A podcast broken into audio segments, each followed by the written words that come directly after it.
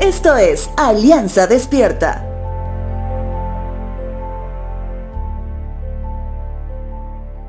Hoy es el primer día de mayo y mundialmente recordamos que el trabajo no solo es importante para cada uno de nosotros, sino que la realidad del trabajo tiene un común denominador entre todos los tipos de trabajos que te imagines.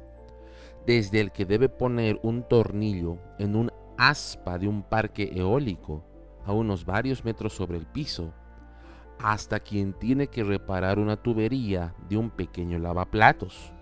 Y no, no les hablo de lo complejo o simple que puede ser la tarea de un trabajador. Me refiero a que ambos deben obtener beneficios de su trabajo, beneficios que espera una esposa, tal vez un par de hijos, tal vez una hipoteca o tal vez una receta médica por pagar. Bueno, te hablo de esto hoy porque alguien que trabaja se une al grupo de personas que toma el liderazgo para empezar para autosostenerse, pero también para sostener a los suyos. En otras palabras, se convierte en un líder. Y del líder se espera que siempre triunfe, ¿verdad? Y que nunca se rinda a pesar de las adversidades. En el libro de Éxodo, en el Antiguo Testamento, Moisés era el líder que Dios había escogido para que lleve a su pueblo fuera de Egipto, por una tierra difícil de vivir. El desierto no era el lugar ideal para mantener una familia saludable.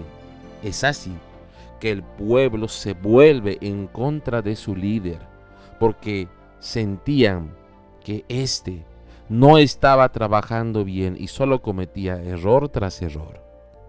Libro de Éxodo capítulo 17 versos 2 al 4 dice lo siguiente.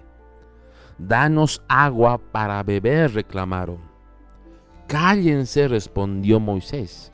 ¿Por qué se quejan contra mí? ¿Por qué ponen a prueba al Señor?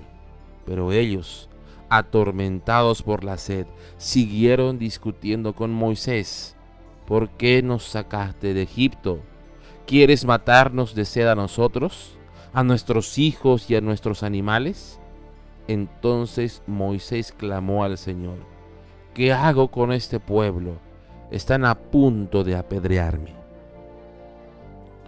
Si la línea vertical hacia Dios que tienes tiene una conexión 24/7 y aparentemente pasas algo parecido a lo de Moisés, que desconfían de tu liderazgo, que asumen que caminas tropezándote en cada paso, así como Moisés. Trabaja no para el mundo, trabaja no para tu jefe, trabaja no para tu propia familia, ni siquiera para ti mismo, trabaja como si fuera para Dios.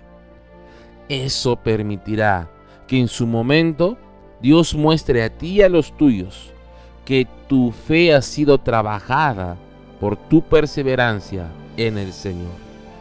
A pesar que la economía del país sea débil, que el mayor trabajo en tu vida sea la obediencia al Señor y que se traduzca en un trabajador que trabaja por fe y no por vista. En los versos 5 al 7 la palabra de Dios dice, el Señor le dijo a Moisés, pasa por delante del pueblo, toma tu vara la que usaste para golpear las aguas del Nilo, y llama a algunos ancianos de Israel para que te acompañen. Yo me pararé frente a ti sobre la roca, en el monte Sinaí. Golpea la roca y saldrán aguas a chorros. Entonces el pueblo podrá beber. Así que Moisés golpeó la roca como se le indicó y el agua brotó a chorros a vista de todos los ancianos.